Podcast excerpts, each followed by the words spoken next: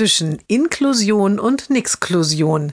Jeden Montag eine neue Geschichte im Blog von Kirsten mal zwei. Heute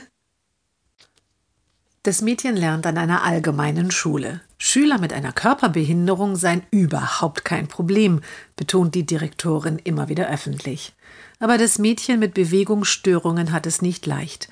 Wenn es läuft, wollen seine Arme und Beine oft nicht so, wie es das Mädchen will.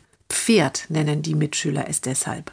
Einer der Jungs schleicht sich regelmäßig von hinten an das Mädchen heran und kitzelt es, bis es das Gleichgewicht verliert und zu Boden geht. Niemand hilft ihr dann wieder auf.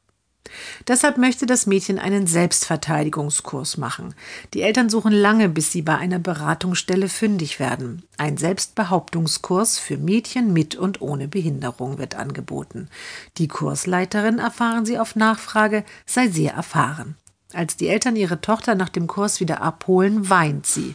Was ist los? Sie sei das einzige Mädchen mit Behinderung gewesen, berichtet sie. Alle hatten erzählen dürfen, warum sie im Kurs sind, aber als sie von den Vorfällen in der Schule erzählen wollte, hatte die Leiterin gesagt, das gehört nicht hierher. Außerdem ist deine Redezeit schon überschritten. Und weil das Mädchen nicht nur langsam spricht, sondern auch einige Übungen nur langsamer oder gar nicht machen konnte, hatten die anderen gelacht. Keiner ist irgendwie auf mich eingegangen, schluchzt das Mädchen. Die Mutter wartet, bis die Teilnehmerinnen gegangen sind. Dann spricht sie die Kursleiterin an. Na ja, sagt diese, ich konnte doch nicht zulassen, dass ihre Tochter erzählt, wie sie wegen ihrer Behinderung belästigt und beleidigt wird. Da hätten sich doch die anderen Mädels gleich angegriffen gefühlt. Und pikiert führt sie hinzu.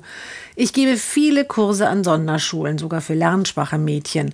Noch nie hat mir jemand etwas Ähnliches rückgemeldet. Ich glaube, Ihre Tochter ist einfach zu anspruchsvoll oder zu empfindlich.